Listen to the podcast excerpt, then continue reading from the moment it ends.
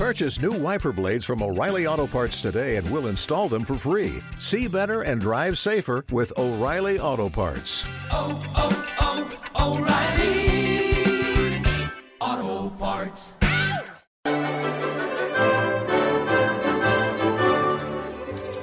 Negrita, subrayado y cursiva, con Manuel Monge. La lentitud de asbestas. Buenos días, Manolo. Cristóbal. El dominio del tiempo en el discurso narrativo de una película es un coto vedado para los grandes directores de cine. Pues yo creo que sí, ¿no? Porque es algo difícil de conseguir y no todos lo logran. La madre del cordero, diría yo, sí, ¿no? sí, sí. Y bueno, eh, dar esa justa medida a las escenas y, y que encajen dinámica y proporcionalmente en el metraje del film, pues no es fácil, no es una tarea fácil, creo yo, ¿no? Y cuando la temática del guion pues va un poquito más fluida, de un, un tema de acción, ¿no? Más, que, hay más dinamismo en toda la trama argumental, pues es más fácil hacer el cine, pero cuando como películas como esta, como Asbestas, que son, que se paran en el detalle, tienen un, un, un ritmo argumental más lento, tiene pausa, tiene profundidad, pues mm, la trama se ralentiza y, se requiere una precisión muy exacta para que para captar la atención del, espectador, ¿no? Porque se nos va, se nos puede ir, ¿no? Y bueno, y ahí ya entra en juego, pues mm, mm, cada fotograma, la, cada luz que se pone Todo en la importa, escena, todo todo, importa. importa, y son casi elementos únicos, ¿no? Que hay que aceptar necesariamente con esos con esos con esos factores. Cabría pensar que la atención del espectador es más fácil de conseguirla en el cine que en una lectura. Sí, todos podemos decir, bueno, el cine sí es más fácil, ¿no? Pues mm, creo que, que no es así, porque eh, eh, el, el cine mm, fija un poco al espectador, ¿no? Eh, en un papel más pasivo, ¿no? Porque te viene todo dado, ¿no? En el cine tú estás allí, bueno, y, y que me lo den todas, ¿no? Yo estoy aquí. Entonces, No, ah, no estás haciendo un esfuerzo mental. claro, no... Y eso puede contribuir a que Sí. te vayas a otros Eh, sitios, ¿no? Sí, eh, y, eh, precisamente por eso, parece, porque si tú lees, por ejemplo, ya entra en un factor la imaginación, ¿no? Tú entras ahí, te metes, pero en la, en la película, como te viene todo dado, en el momento que algo no funciona, pues ya tú desconectas, ¿no? Y muchas veces, pues empieza una película, y la no la termina, o te va, o ves, y no puede, no capta la atención. En el, el papel más activo del lector hace que te metas más dir- directamente, ¿no? Y la desconexión puede ocurrir en los dos casos, ¿no? Tanto la lectura como la... Sí, pero más, parece que más, parece que más en una película, ¿no? Sí, puede, puede que sí, porque hay muchas, yo creo que hay muchas más películas que no terminamos que libros que no terminamos, ¿no? Y bueno, eh, y también está la, una manida comparación que hay siempre entre el libro y la versión cinematográfica, ¿no? De toda la vida, ¿no?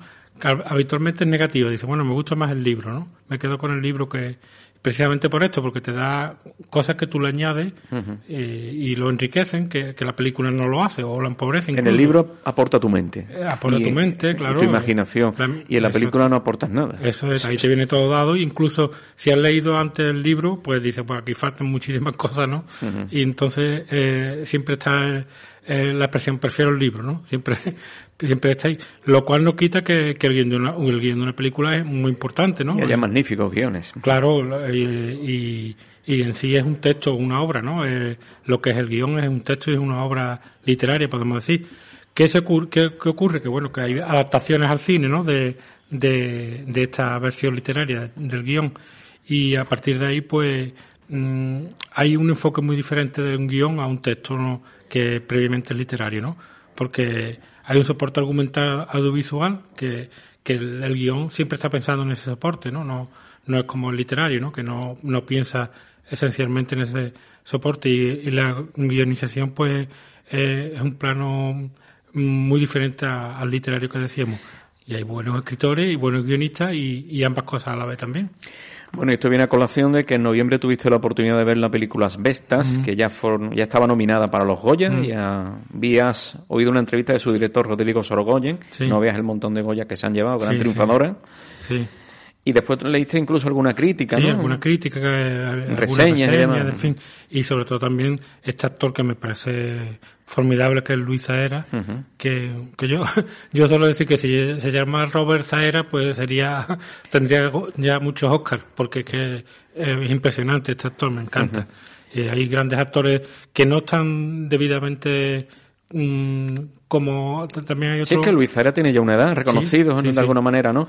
Eh, tiene ya tiene, tiene una edad, pero es verdad que su boom ha sido en los últimos dos, tres años. Sí, sí, hay actores... Con mucha ayuda de televisión. En Sí. las series donde de verdad ha dado su dimensión, ¿no? Si la tele no, no entras por ahí, pues al final En te quedas en un, es cuando te empezamos a verlo. Te y- quedas en un segundo plano, en el teatro, y, y bueno, hay actores que incluso han, han desechado la carrera literaria, como Carmelo Gómez, que es un, un pedazo de actor. Y solo se y dedica al bueno, y ya nada más que quiere teatro. Son opciones vitales. La trama, cuéntame. Sí, bueno, pues esto está basado en, en hechos reales, asbestas.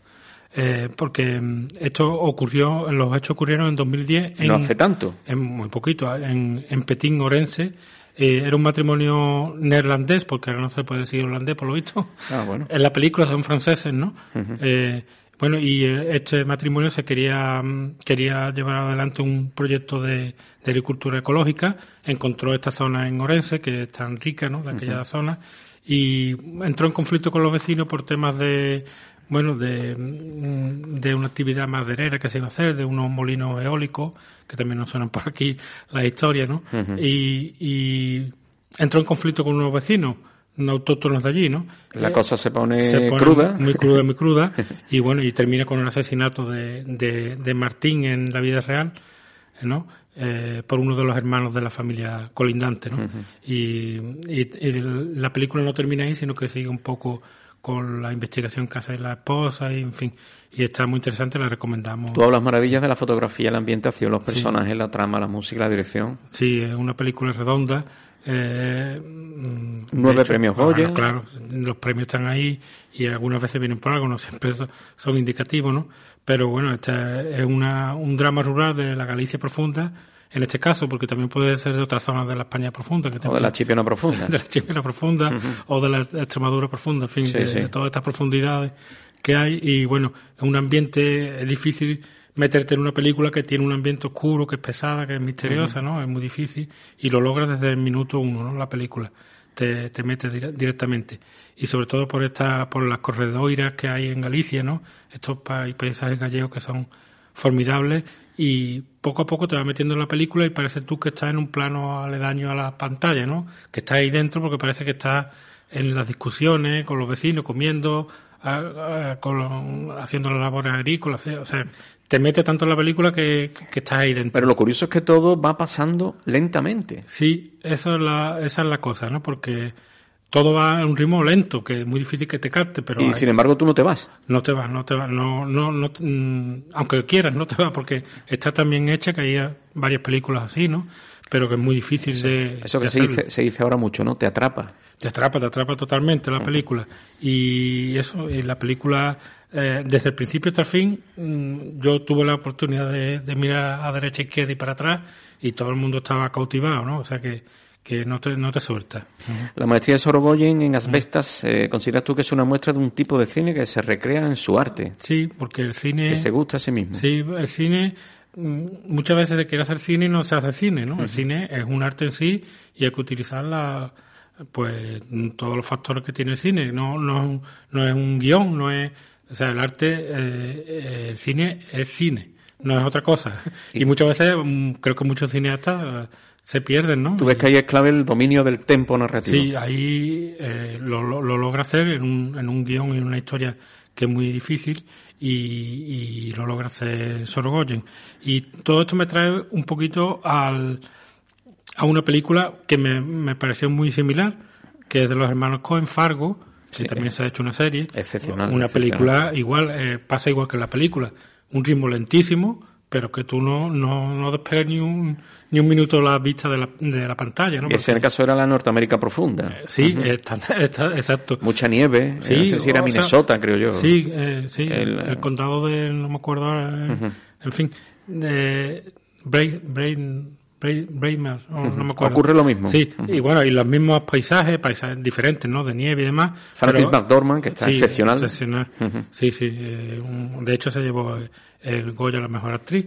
Eh, Y tú todo esto lo entroncas con un cine español que Sí, hace de la lentitud de la trama un instrumento de belleza y ahí hemos Sí. tenido grandes. muy grande. Directores, bueno, ¿no? eh, yo aquí menciono algunos, pero hay muchos más, ¿no? Víctor Erice, todas las películas, ¿no? Eh, eh, un Desde el cine sur, ¿no? personal. Desde el todo, sur. Todas las películas, bueno, las pocas, no tiene muchas, pero. eh, pero Es fin, verdad, es verdad, tiene muy sí, pocas películas tiene, sí, terroristas. eh, Ahora no ha hecho una recientemente. sí. Eh, Jaime Chávarri, por ejemplo, El Desencanto, la película de los hermanos Parenos, de la familia Panero, y algunas películas de Gonzalo García Pelayo que se recrean en el cine, ¿no? Nuestro Gonzalo García Nuestro- Pelayo. O sea, chipionero. Sí, sí, además que es uno de los cineastas puros que se recrea en el cine, como buen cine. ¿Y a nivel internacional? Y bueno, y ahí ya saltamos, también me saltan otras imágenes de este cine lento, ¿no? De los clásicos de cine francés. Hay una película que para mí es una de las mejores películas de la historia, que es de El salario del miedo, de Henri Georges Clouzot, que es una película de mis preferidas, y que curiosamente también tiene una característica con esta película, porque la película, la beta está en gallego, en francés y en español, y no subtitulada, o sea que hay momentos en que se habla directamente y me parece muy, Bien. me parece muy bien. Sí, más, Y- más auténtico, peli- más auténtico. y esta película de, de Salario del Miedo también ocurre también. Y, y, bueno, ya aquí estoy con una trama más, más dinámica, el halcón maltés de Houston, ¿no? Eh, es otra película y sobre todo pues me trajo a la mente eh, otro, de, otro de los maestros de este cine lento que yo El digo, gran. Akira Kurosawa. Uf, la- es impresionante toda la filmografía y algunas películas pues son me vino en- directamente a la mente como Vivir de Sulzala que le recomendamos fervientemente y Los sueños también Los sueños en fin muchas películas y bueno y para una vez que tenemos un gran un- una gran película y un gran director que claro no es inglés no, no tiene apellido inglés pero pues es una película redonda Es un fenómeno magnífico, Sorogoyen. y, Manolo, bueno, muchísimas- y la música, la música que contribuye mucho a la película y es una gran y bueno, una gran sí, aportación. Sí, Manolo, muchas gracias por traernos al cine. a vosotros.